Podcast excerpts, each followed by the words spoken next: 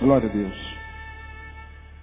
Meus irmãos, eu quero conversar com vocês um pouquinho sobre uma passagem que muito alegrou o meu coração, uma vez que eu ali, essa passagem me ensinou algumas verdades muito simples. Eu acredito que haverá de abençoar o coração de todos vocês.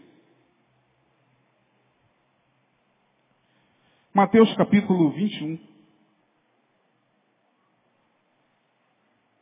Esses ventiladores maiores fazem um barulho, né?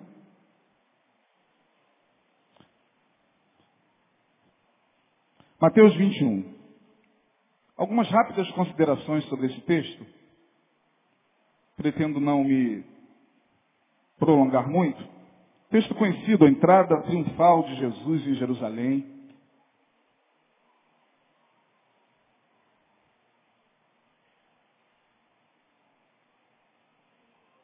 Todos abertos aí?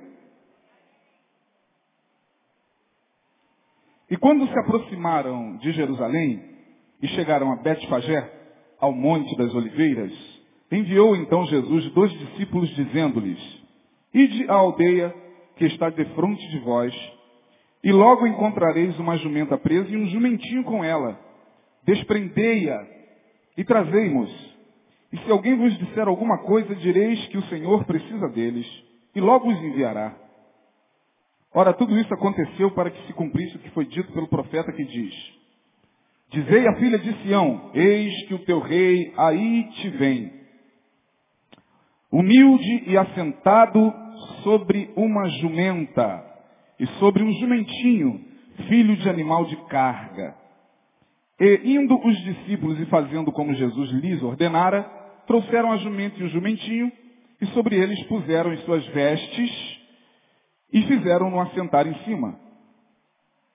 E muitíssima gente estendiam as suas vestes pelo caminho, e outros cortavam ramos de árvores e os espalhavam pelo caminho. E as multidões, tanto as que iam adiante como as que o seguiam, clamavam, dizendo, Hosana ao filho de Davi, bendito o que vem em nome do Senhor.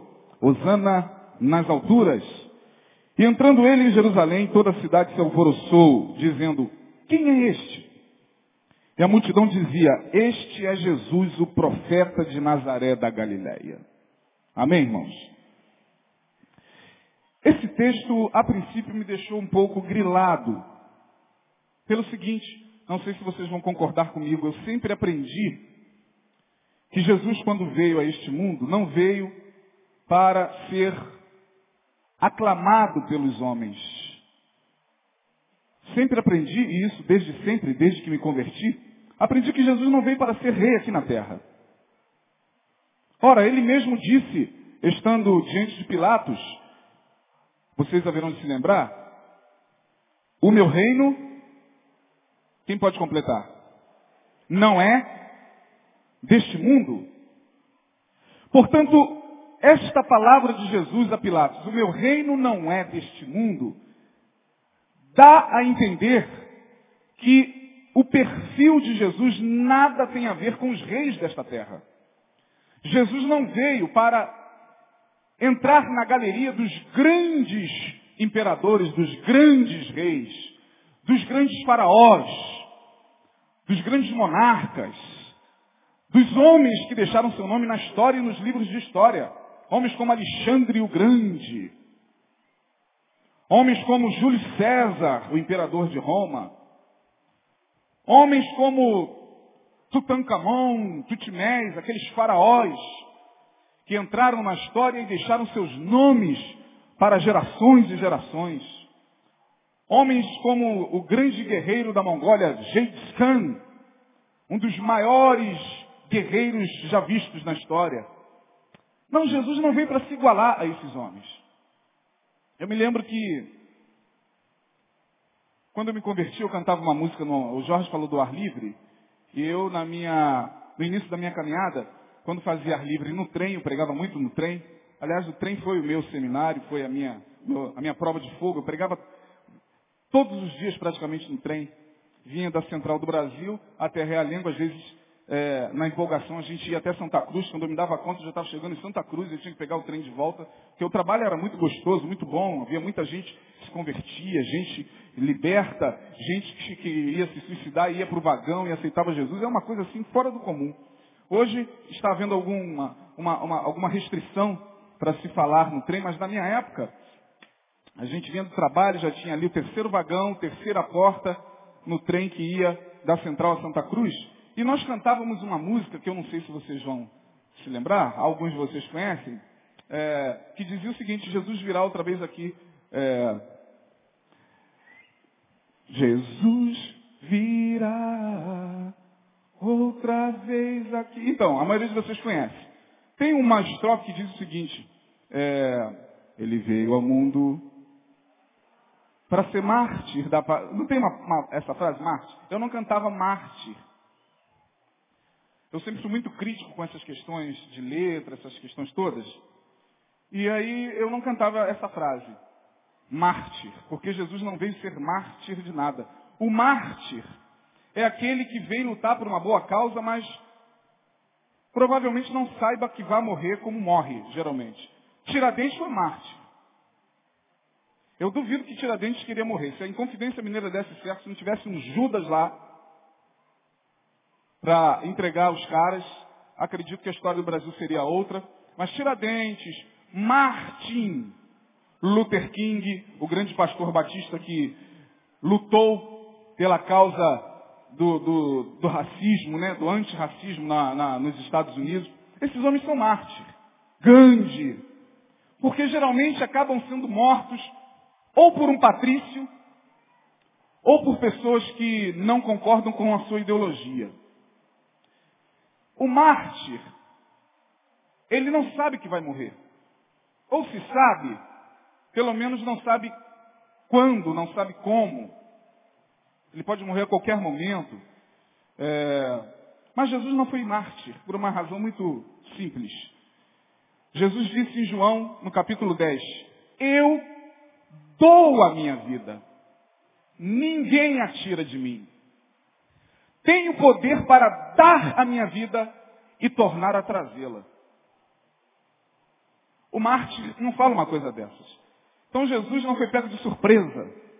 Quando os soldados chegaram para prender Jesus, ele não ficou assim perguntando o que, que, é isso, o que está acontecendo, ó oh, Judas, você. Não, ele falou, está tá, tá tudo bem. Darei a minha vida, mas ao terceiro dia tornarei a trazê-la. Eles não vão tirar a minha vida. Eu voluntariamente a dou. Então Jesus não foi Marte. Aí, eu não sei por que razão, parece que alguém em algum canto do Brasil pensou como eu, e aí tiveram, começaram a cantar, é, ele veio ao mundo para ser rei da paz. Quantos lembram dessa versão? Quantos lembram dessa versão? Lembra, Ricardo? Então, aí ficou melhor para ser rei da paz. Porque Jesus não veio para ser mais um destes reis terrenos que avançam com o seu exército matando, porque inevitavelmente todos esses nomes que eu aqui citei, Alexandre, Júlio César, os grandes imperadores, que ampliaram seus impérios, que formaram seus impérios, que fincaram seu, seus, uh, seus impérios na terra, todos esses homens, e hoje o próprio império econômico representado pelos Estados Unidos da América, é, esses impérios só existem a custo de muito sangue, a custo de muita morte. Para se ampliar um império, um reino, a gente tem que invadir um outro reino e matar e subjugar o adversário. E a proposta de Jesus não era essa. Então, na minha cabeça, eu acredito que na cabeça da maioria dos cristãos, Jesus não veio com intenção terrena nenhuma.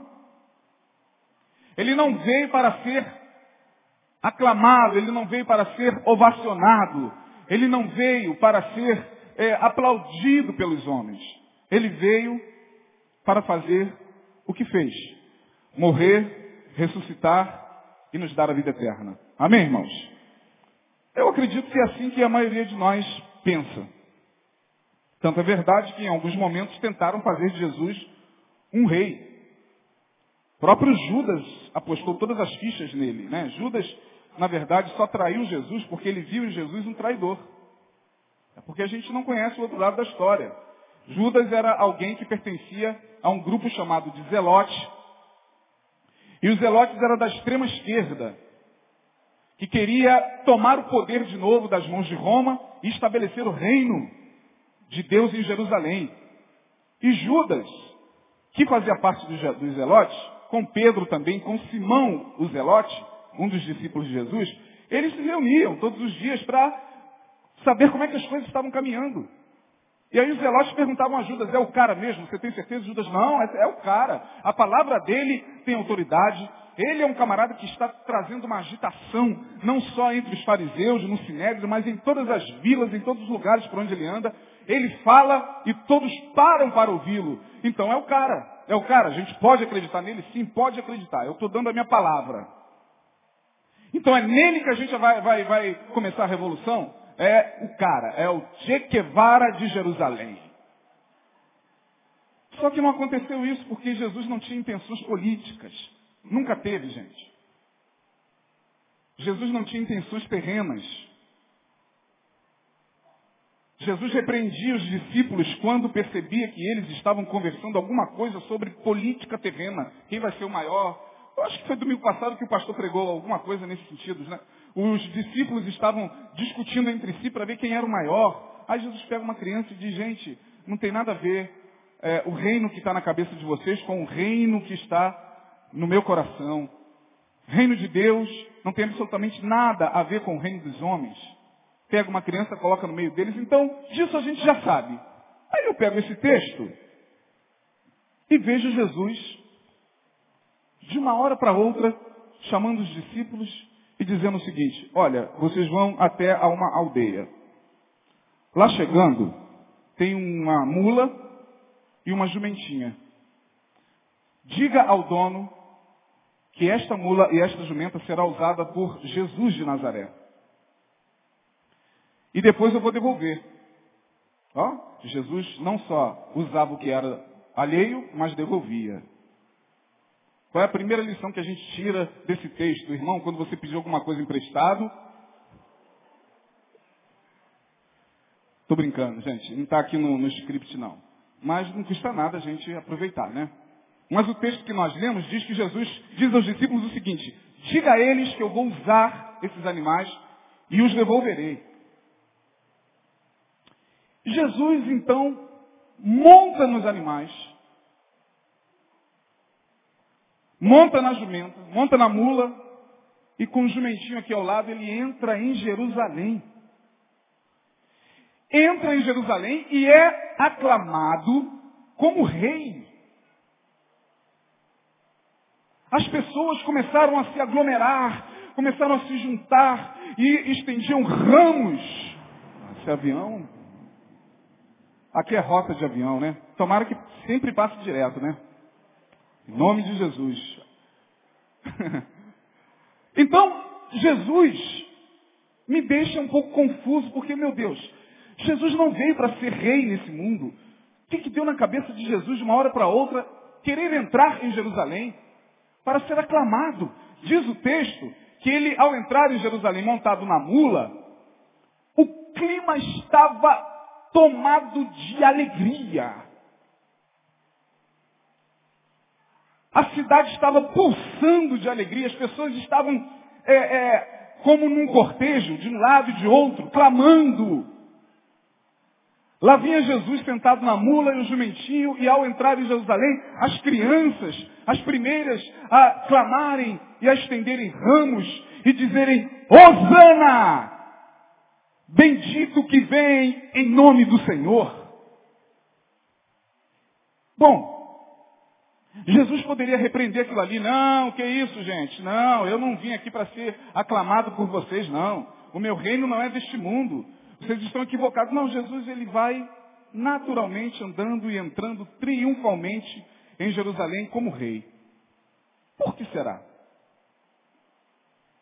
Se ele veio não para ser rei neste mundo. O meu reino, repitam, não é o que, que Jesus estava fazendo ali naquele dia em Jerusalém?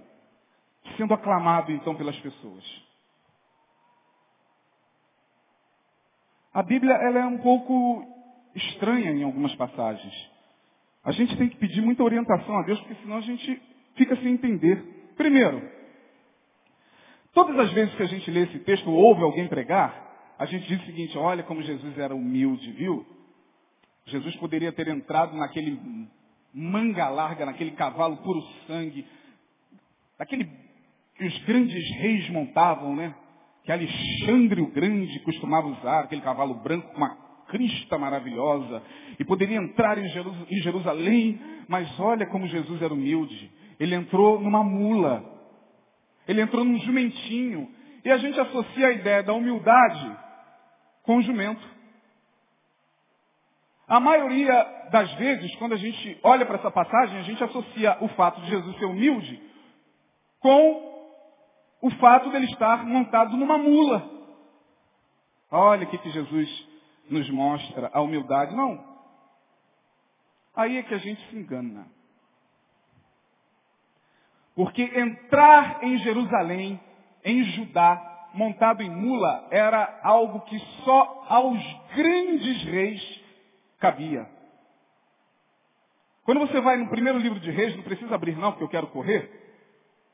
Você vê uma passagem muito interessante. Davi já estava velho. Já estava entrado em, em dias, né, como diz a Bíblia, entrado em dias, estava velho. E aí na sua cama, já velho, ele manda trazer uma menina bem novinha. Não é para fazer nada com a menina, não. Só para ela deitar sobre o peito dele e aquecê-la. Ele estava com frio. Aí trazem Abisag, a sunamita. Está aqui, rei. Ô, oh, querida, por favor, deixe aqui no meu corpo porque eu estou com muito frio, nada me aquece. Esses cobertores não conseguem me aquecer. Aí ela deitava sobre o corpo de Davi. Mas por que, que alguns homens estão olhando para mim? Pô, escândalo. Não tem nada a ver com a cultura da época, não. Davi, vai lá no texto você vai ver. Era uma virgem que era trazida para aquecê-lo. A sunamita. Aquela que provavelmente Salomão por ela se apaixonou. E aí, quando Davi já estava perto de morrer, um dos filhos dele, chamado Adonias, deu golpe. O meu pai vai morrer, eu vou ser rei. Só que a promessa não estava em cima de Adonias, estava em cima de que filho de Davi? Quem lembra? Fala aí. Salomão. A mãe de Salomão. Qual era o nome dela? Vou puxar agora da mente de vocês. A pregação agora vai ser interativa. Nada de ficar só o pastor falando. Qual era o nome da, da, da, da mãe de Salomão? Bexabá entra no quarto e diz o seguinte, olha, teu filho deu golpe. Tu disseste que Salomão, meu filho, nosso filho, meu filho, reinaria no teu lugar. Adonias reina. Ele reuniu uma rapaziada lá, mandou fazer um churrasco, mandou tocar trombeta dizendo, Adonias reina. Davi ficou furioso com aquilo e disse o seguinte, está lá no primeiro livro de Reis, no capítulo 1, dos versos 33 a 34. Ele chama o sumo sacerdote e diz o seguinte, manda soltar a minha mula, manda meu filho sentar sobre a minha jumenta, introduza o meu filho na cidade sobre a minha mula. Então essa questão de, ah, Jesus era humilde, que ele, ele entrou montado numa mula, a humildade não tem nada a ver com animal, não, gente. Jesus entrou como rei montado na mula como rei. Por isso que ele falou, vai lá e solta a mula. Os grandes reis em Jerusalém entravam montados numa mula e um jumentinho do lado. Com aquele, com aquele pano real sobre o lombo dos, dos animais. A pergunta que não quer calar é por que, que Jesus recebeu esse dia como um dia único na sua vida? Por uma razão muito simples. Jesus, além de ser Deus, era o quê? Homem. E todo homem precisa do seu dia de alegria. E Jesus sabia que esse momento de Jerusalém era o momento que daria força ao seu coração para ele passar por aquilo que ele haveria de passar. A alegria daquele momento, por isso que Quanto mais as pessoas clamavam, quanto mais os, as crianças clamavam, os fariseus de longe diziam o seguinte, o que, que está acontecendo? Vamos lá para ver. Aí viram Jesus entrando na cidade e as crianças clamando, Baru, Rabá, Shem, Adonai, bendito que vem em nome do Senhor. Cala essa boca. Que negócio é esse? Mandando as pessoas calarem a boca. Quem é rei aqui? Que rei é esse? E Jesus lá montado na jumenta. Cumprindo a palavra de Miqueias, que diz, aí vem o teu rei, Jerusalém, sentado sobre uma jumenta, sobre um animal de carga, um jumentinho. Aí vem o teu rei humilde, como está aqui no versículo de número 5. Ora, o verso 4, tudo isso aconteceu para que se cumprisse o que foi dito pelo profeta que diz, Dizei à filha de Sião, eis que o teu rei aí te vem humilde. Ele não é humilde pelo fato de estar sobre uma mula. Ele é humilde porque ele é humilde. Eu sou manso e humilde de humildade nada tem a ver com o exterior. Esse é um problema grave que nós temos no nosso meio. A gente acha que para ser humilde, a gente tem que andar com uma roupa muito simples. A gente acha que para ser humilde, a gente tem que é, usar um estereótipo que possa dar a entender quem nos vê que nós somos muito humildes. Olha, ele é tão humilde, já viu a roupinha dele? Simples. Gente, o que tem de gente que, por exemplo, mora numa comunidade como essa, arrogante, vocês não fazem ideia. O que tem de gente que mora no morro muito mais arrogante pessoas, do que as pessoas que moram na Zona Sul, vocês não fazem ideia, ou fazem. Não tem coisa pior do que, bom, o rico orgulhoso, você já até, ah, o cara é soberbo porque é lá, só porque tem dinheiro. Olha o carro dele. Só porque tem esse carro, a gente costuma falar mal dos artistas, nós metemos o pau naquelas pessoas da televisão, olha como essa atriz está soberba. Mas tem muita gente soberba que não tem nada. Eu não sei que tipo de pessoa você é. Existem quatro tipos de gente. O rico rico, o rico pobre, o pobre rico e o pobre pobre. Rico rico, rico pobre. Pobre rico, e pobre pobre. O rico rico é aquele que é rico de tudo. Ele tem dinheiro, mas ele é rico de generosidade, ele é rico de solidariedade, ele é rico de espiritualidade. Ele é o rico rico. Você olha para o cara e você sabe que o cara tem grana, mas o cara é rico de alma. Alguém conhece um rico rico aqui? É, é raro, mas tem. Ó, a gente sabe que tem. Agora tem o rico pobre que tudo que tem não tem mais nada além de dinheiro. Ele é tão pobre, tão pobre, que tudo que tem é o quê? Dinheiro. É o rico pobre. Ele só tem dinheiro. O cara é completamente involuído em todos os aspectos, no trato ao próximo, na questão espiritual, na questão é, de tratar a vida em si. É o rico pobre, tudo que tem é dinheiro. Mas tem o pobre rico. Ele não tem dinheiro, ele não tem recurso financeiro, mas ele tem uma alma generosa. E ele consegue compartilhar até o que, o pouco que ele tem. É o pobre rico. Ah, esse a gente, de, de, dessa categoria a gente conhece vários. O cara não tem nada, mas se ele puder dividir o único dinheirinho que ele tem para abençoar, ele faz isso. Mas você vai ficar sem, não tem problema, o Senhor proverá. Seu pobre rico. E tem o pobre pobre, que para mim é um dos piores, uma das piores classes que tem. O cara é pobre de tudo. Porque o cara não tem absolutamente nada em termos de recursos financeiros, ainda é arrogante. Ele é pobre de espírito, pobre de alma, pobre de generosidade, pobre de tudo. É o pobre arrogante. São esses quatro tipos de pessoas que, com as quais a gente se, se depara por aí. Então essa ideia de, ah, Jesus era humilde, não. Aí vem o teu rei, humilde. Sim, ele disse que era humilde. Mas ele não é humilde porque está sentado numa mula. Pelo contrário, a mula era típica dos grandes reis. Mas Jesus, ele tinha uma intenção Ele queria viver aquele momento. Nós temos um problema muito sério. A gente não sabe aproveitar a intensidade dos momentos mais simples da vida. Quando a vida nos proporciona, por exemplo, um momento de dor, a gente lamenta, a gente murmura, a gente chora, a gente clama, a gente, meu Deus, Senhor, olha para mim. Todos nós somos assim, porque nós, a nossa mente foi programada para rejeitar a dor. É um mecanismo de sobrevivência do ser humano. Tudo que é dor, a gente rejeita.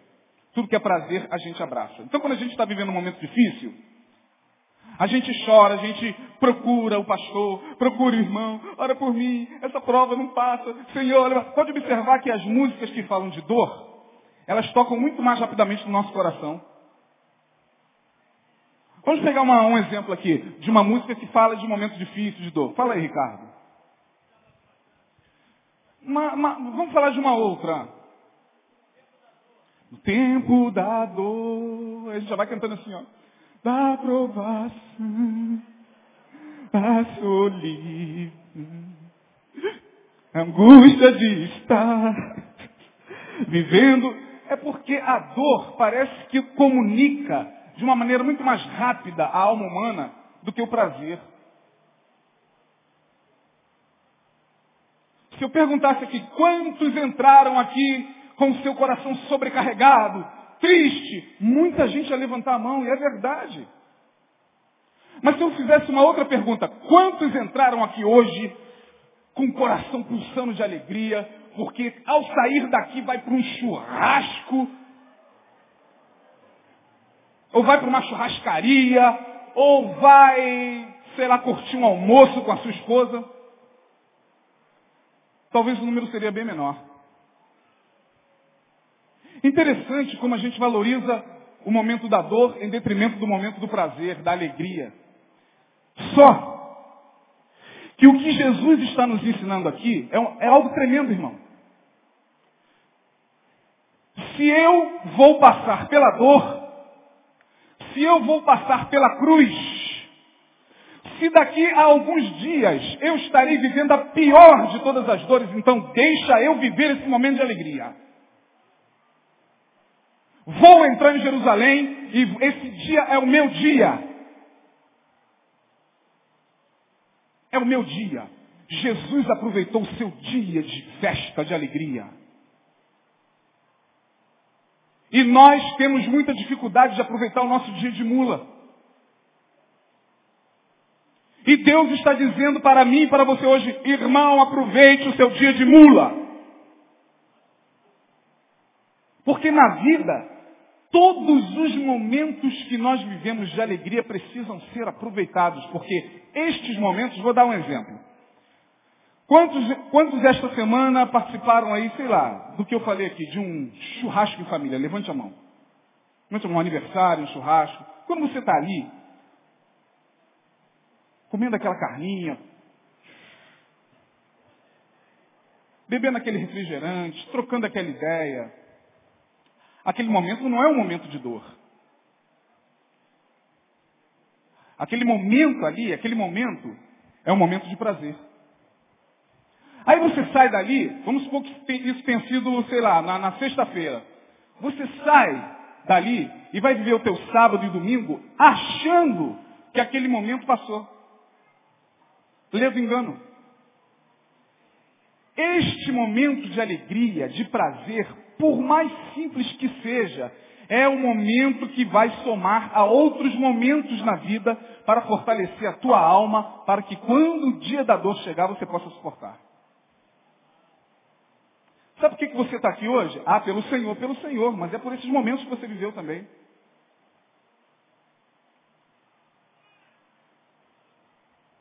Você está de pé e o teu coração tem sido capaz de suportar a dor, a provação, a perda, porque em algum momento da, da sua vida, a vida, a própria vida, permitiu você se alegrar. E você achou que aquilo ficou para trás. Por exemplo, os casais casam e vão para a lua de mel. Aí vão, sei lá, para Búzios. para ti.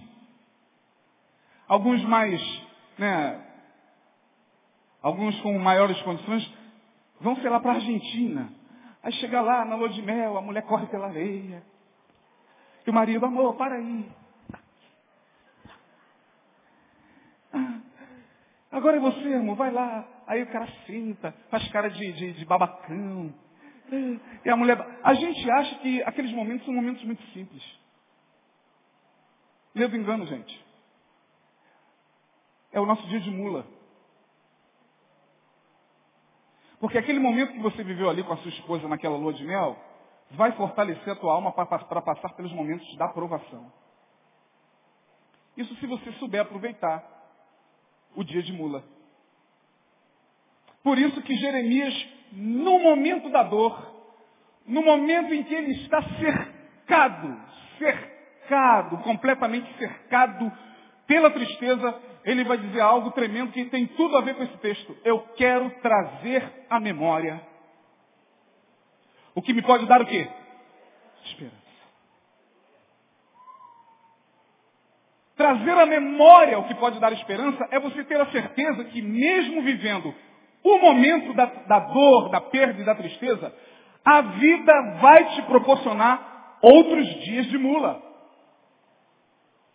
E você tem que aproveitar. O grande problema é que nós não aproveitamos a vida. Nós temos uma dificuldade enorme, nós evangélicos, então, temos uma dificuldade enorme de aproveitar os prazeres que a vida dá. Nosso prazer se restringe à igreja. Para alguns evangélicos, prazer é só dentro da igreja, é com festividade na igreja, é com congresso na igreja, é com culto na igreja. E a gente se esquece, por exemplo, da lua de mel que nós vivemos, daquele aniversário que você riu, lembra que você riu e chamou a atenção de todo mundo com aquela piada, sei lá, que alguém contou. e hoje você está aí, ó, sendo tomado pela dor, mas você se esquece que você só chegou aqui porque você riu. Aquele riso que você deu descontraído. Aquele riso que você deu fortaleceu o teu psiquismo para você passar por isso que você está passando hoje. Jesus aproveitou o seu dia. Bom, já que eu vou passar pela cruz, hoje é o meu dia. Traz o jumento. Montou no jumento, entrou na cidade, todo mundo fazendo festa para ele, ele recebeu na festa. Porque ele sabia que aquele momento, como homem, ele sabia que aquele momento ia fortalecê-lo para o dia da dor. Portanto, irmão, o que eu quero dizer a você, e já estou caminhando para o final da minha palavra, é aproveite o seu dia de mula. Olha, muitos de vocês vão viver um dia de mula hoje. Vão sair para almoçar numa churrascaria. Vão para o aniversário daquele colega, vão para aquele churrasco. Estarão com a família. Estarão junto aos entes queridos que ainda têm. Muitos de nós já perdemos entes queridos, queremos estar com eles, mas muitos de nós não podemos mais se alegrar com entes queridos que já partiram, que já se foram, mas o teu pai se foi, você tem a sua mãe. Teu pai e tua mãe já se foram, vá para a casa da tua irmã. Almoce com ela. Busque viver a intensidade. É isso que você. Gente, o que eu estou falando aqui, eu estou falando só em outras palavras do que vocês ouvem constantemente do pastor. Eu só estou falando em outras palavras. É aproveitar o momento mesmo. Aproveitar o dia de mula. E a gente precisa estimular aos mais idosos, aos da terceira idade. Olha, atenção, irmãos e irmãs da terceira idade, vivam seu dia de mula. Quando seus filhos forem a uma festa, a um teatro, fala, mamãe, vamos mamãe. Não entra nessa, não, não sou mais disso, eu não vou, não. Vai, irmã. Faça como a minha sogra, a gente leva, nós perdemos o, o, o nosso, o nosso patriarca, né? O, o, meu sogro era um patriarca, uma pessoa é, que, cuja figura era uma figura de patriarca da família, então aquilo abateu todo, todos nós. Mas hoje o que a gente faz? A gente vai a uma festa, a gente carrega minha sogra, minha sogra vai. Aproveita o dia de mula dela, eu vou. Chega lá, dorme no teatro todo. Aí o pessoal ri assim, ela acorda aqui. Aí tá rindo, legal demais esse ator aí, não viu nada. Vai no cinema, senta lá e dorme. mas está aproveitando o dia de mula. Sabe por quê? Porque eu fico imaginando, essa passagem também foi em função disso, o que deverá estar vivendo o Reinaldo Genichini. Nesse exato momento em que ele enfrenta a pior estrada da sua vida, que é a estrada da dor. Onde sua vida está sendo confiscada por uma doença. Só que nesse exato momento, lá no hospital, lá na casa dele, eu duvido que quando ele coloca a cabeça no travesseiro, ele não lembra daqueles momentos de descontração na gravação, da zoação dos colegas, dos atores. Eu duvido que isso tudo não venha à mente e é isso que dá esperança de enfrentar a dor.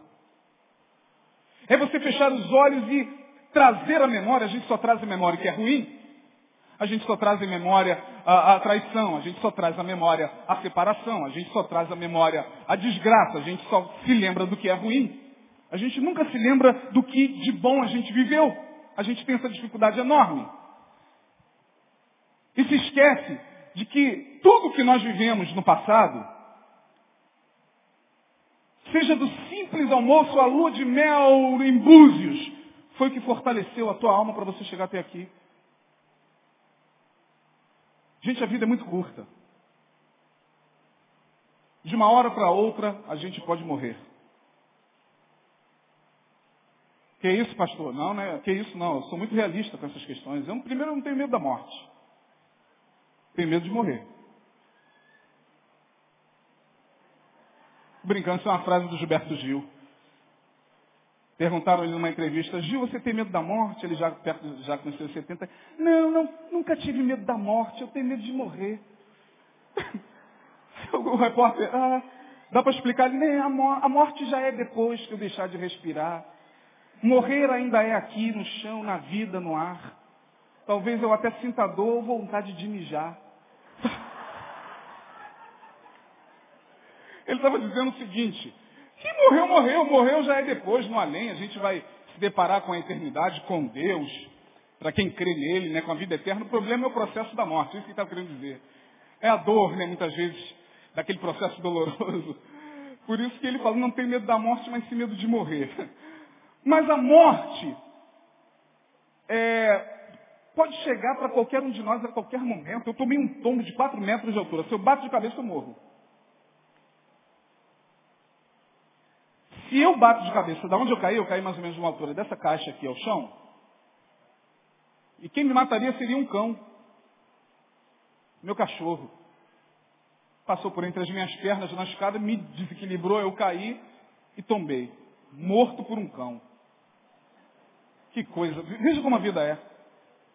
A gente anda na cidade do Rio de Janeiro, bala perdida aqui, bala perdida ali, e assalto que pode acontecer a qualquer momento.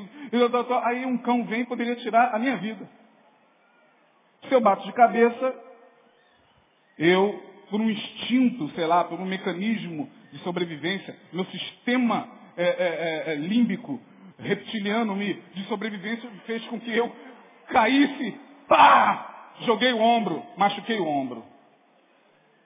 E doeu. E dói até hoje. Aí eu pensei de lá para cá, meu Deus, se eu bato de cabeça eu morro. Então a morte está o tempo todo andando com a gente. Ela só não nos toca porque Deus não tem. Posso tocar nele? Não, Deus falou hoje não. A morte, uh, ai Deus, não, hoje não. Vamos dar a ele mais alguns dias de mula. Ele ainda tem que se alegrar muito. Está chegando o aniversário da, da filha dele. Está chegando o aniversário de casamento. Está chegando o retiro de casais. Está chegando muitos dias de mula. Deixa ele se fortalecer, porque só Deus sabe a dor pela qual nós ainda vamos passar. Que isso, pastor? Não vamos passar? Não vai não? Você acha que a vida é só de alegria? Você acha que é assim mesmo quando as pessoas pregam por aí? Venha, conheça Jesus e todas as suas tristezas e dores. Então, vá para esses lugares então e fique se iludindo lá, gente. Porque a dor nos acomete a qualquer momento. Antes da dor chegar, deixa eu viver o meu dia de mula, meu irmão. Vou fazer como Jesus. Se é para se alegrar, eu vou me alegrar. Interessante, eu conheço uma pessoa que chegou aos seus 40 anos, muito íntima essa pessoa nossa, e até os 40 ela nunca curtiu futebol. Pelo contrário, não gostava. Eu não sei como é que pode homens correndo atrás de uma bola, que coisa ridícula e tal. Fez 40. Chegou na meia idade. Chegou na, na, no, no, ápice da, da, da, escada. Agora tem que começar a descer. Da noite para o dia se tornou botafoguense doente. Doente.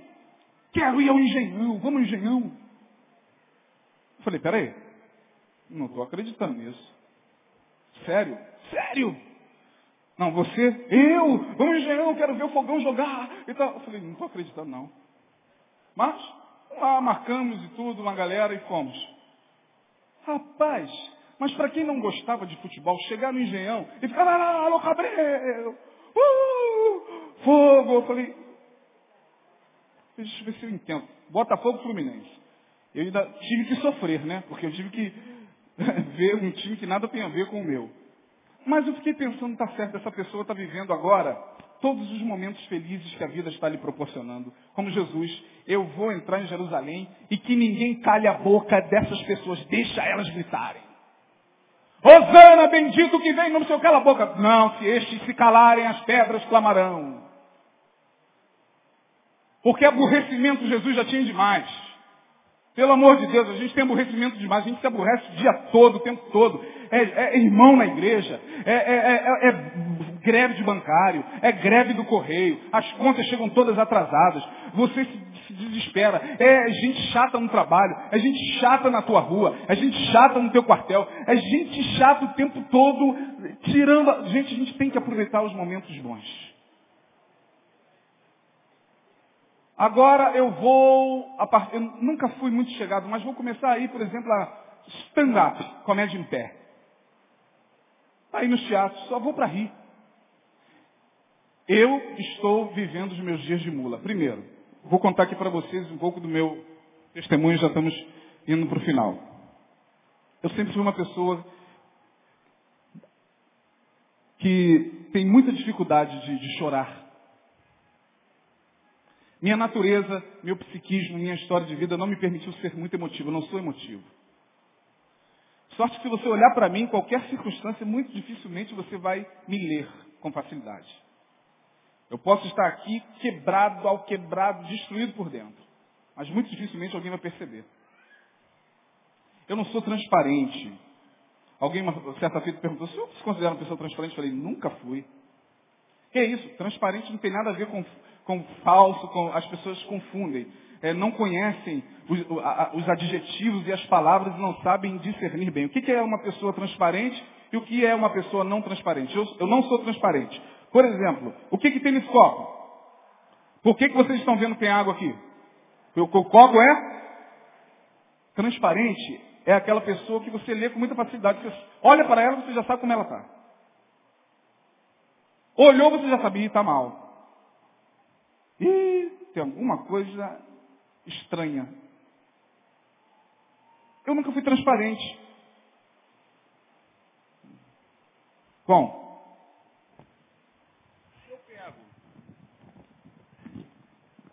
Vocês estão vendo a água agora? Por quê? Porque o copo deixou de ser transparente. Mas o conteúdo do copo é o mesmo? Não. É isso que é ser transparente e não ser transparente. Não tem nada a ver com ser falso, sincero, ah, eu gosto de me relacionar com pessoa transparente. Depende do que você entende por transparente. Eu nunca fui. Tenho muita dificuldade de expressar sentimento.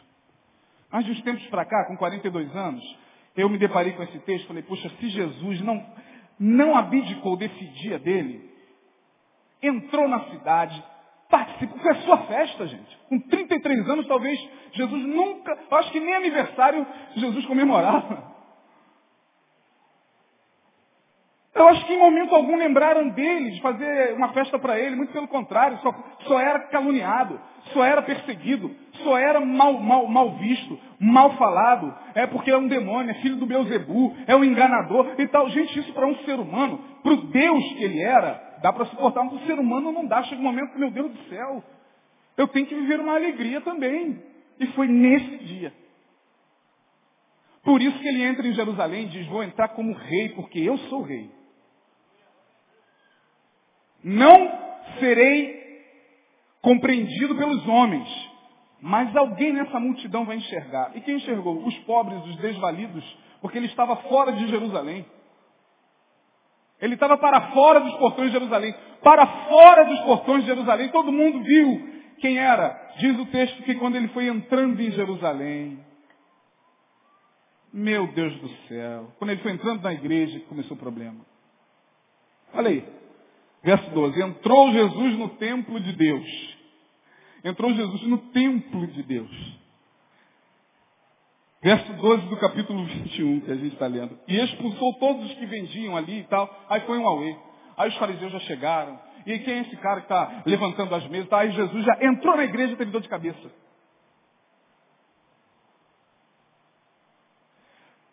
Mas ele sabia que ele enfrentaria essa oposição, por isso que ele se fortaleceu antes. Ele entrou na cidade e viveu seu dia de mula. Então, irmão,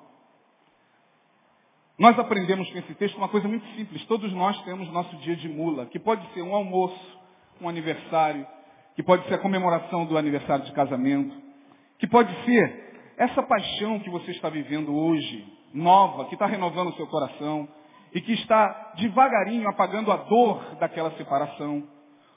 Pode ser, sei lá, o presente que você ganhou, o abraço que você ganhou, o sorriso que você ganhou.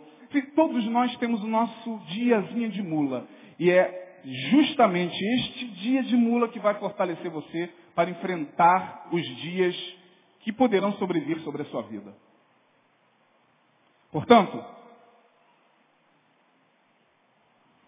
a, a gente tem que aprender a se emocionar de forma correta. Qual é o meu problema? Eu nunca consegui me emocionar no momento certo, na hora certa. Quando eu via, por exemplo, um filme muito, muito comovente, e todo mundo do meu lado não saiu uma lágrima dos meus olhos, e aquilo ali me incomodava. Jesus tem misericórdia, por que eu não consigo chorar? Até que um dia um filme, foi o meu dia de mula, um filme me salvou. Eu peguei e vi sozinho. Falaram tão bem do filme, eu peguei e vi sozinho na sala, Titanic. E ao final, eu já estava assim, não estou acreditando que eu estou chorando. Aí ficava assim, meu Deus, será que minha esposa está por aqui? Sabe por quê? Porque talvez seja a única oportunidade que você tem para chorar. Os caras que cantam aquilo cantam certo. Vou chorar. Me desculpe, mas eu vou chorar. E a gente às vezes não chora quando tem que chorar. Não se alegra quando tem que se alegrar. A gente chora quando tem que rir e ri quando tem que chorar. O grande problema nosso é se alegrar, é, é se emocionar de forma errada. A Bíblia diz, alegrai-vos com os que se alegram. Chorai com. A gente não consegue se emocionar de forma correta, então a gente quer rir quando tem que chorar. Mas na hora de celebrar, no nosso dia de mula, a gente chora. Todo mundo à nossa volta, vai lá, faz um pedido. Está na hora de apagar a velhinha. Vem cá, chama o aniversário. Não tem pedido nenhum, não. Que é isso? Puxa vida, tá, você está cercado de pessoas que querem o seu bem, porque se estão ali no seu aniversário, querem o seu bem, você se ali. Tem gente que. Hum, verdade, não querer nem festa, sabe? Não sei nem por que fizeram esse bolo, trouxeram esse bolo, esse refrigerante. Gente, se trouxeram, então come bolo. Se fizeram uma homenagem a você, receba essa homenagem que Jesus recebeu. Ele sabia da dor que ele viveria. Por último, bom, então se emocione de forma correta. Sócrates, o grande filósofo, não o doutor Sócrates, que jogou no Corinthians, que passou por um período difícil aí também, até o próprio doutor Sócrates, jogador. Duvido que quando ele estava lá no hospital, não lembrava da seleção brasileira, aquele golaço que ele fez em, dois, em 1900 e a Copa, a Copa aquele golaço do Sócrates contra a União Soviética. Quantos viram esse jogo? O Éder foi Falcão que abriu as pernas, Sócrates veio, foi ele? Meteu aquele golaço. Então, eu duvido que quando Sócrates estava lá no hospital, entre a vida e a morte. Ele fechava os olhos e via. Lá vai doutor Sócrates, apontou, atirou, entrou. Ele trouxe a memória que poderia lhe dar esperança. Sabe o que aconteceu? Ele falou, não, não vou morrer não. Eu não jogo mais bola, mas tem muita gente que gosta de mim, tem minha família que gosta de mim, tem amigos e eu vou viver. Eu vou viver. E está aí o Sócrates. Foi, voltou, foi, voltou. Foi de novo e voltou. E a gente não sabe por que, que a gente vai e volta, por que, que a gente vai e volta. A gente vai e volta por causa dos nossos dias de mula, que a gente geralmente não sabe aproveitar. Sócrates, o filósofo, dizia o seguinte: o problema não é se irar. O problema não é se irar. Todo mundo se ira. O problema é se irar na hora certa, pelos motivos certos e com a dose certa. O problema não é a gente se irar, a gente não sabe se emocionar. A gente quando se ira, se ira com gente errada, além da conta, na hora errada. Jesus soube aproveitar a sua emoção. Por último, nossos dias de mula. Vire para a pessoa que está ao seu lado e diga, irmão, viva a sua, viva o seu dia de mula. Diga para ele. É isso aí. Viva o seu dia de mula. Jesus viveu dele. Terminando. Nossos dias de mula não são apenas histórias existenciais, mas momentos que fortalecem nossa alma para suportar os dias de tribulação que virão. Jesus sabia do que lhe aguardava na cruz. Então ele disse, deixa eu viver esse momento, esse momento é meu.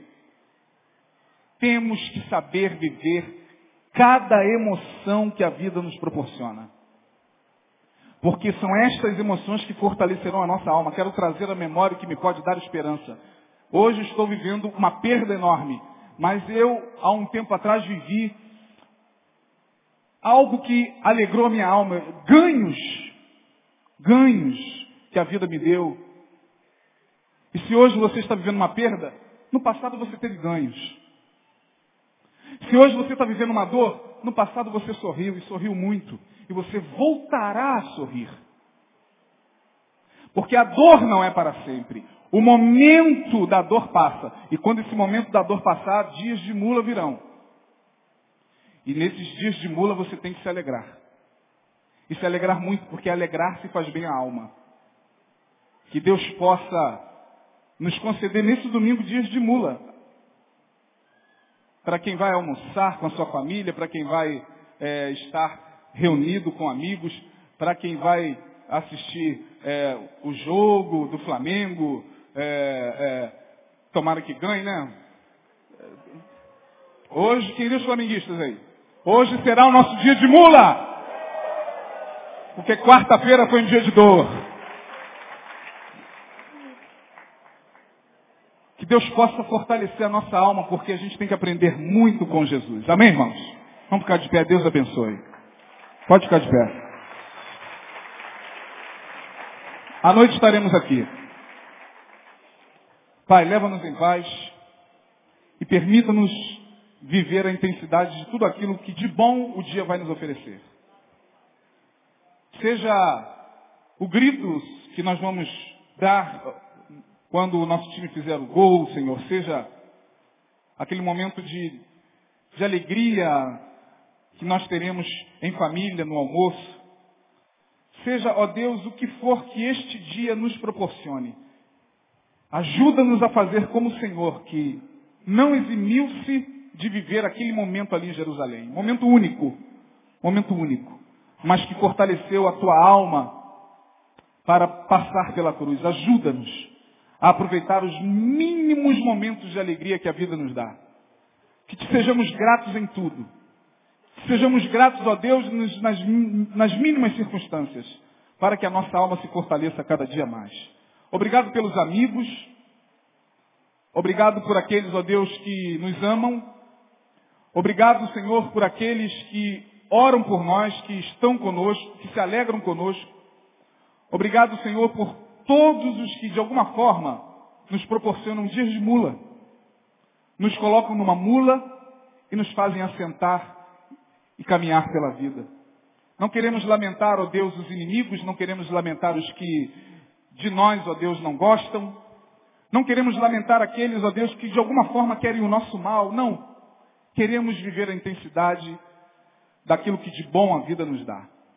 Ajuda-nos a entender isso, que é algo tão simples e tão ensinado neste lugar, para que tenhamos capacidade de suportar os dias escuros que estão por vir e que sejamos vencedores em Ti quando a tribulação vier.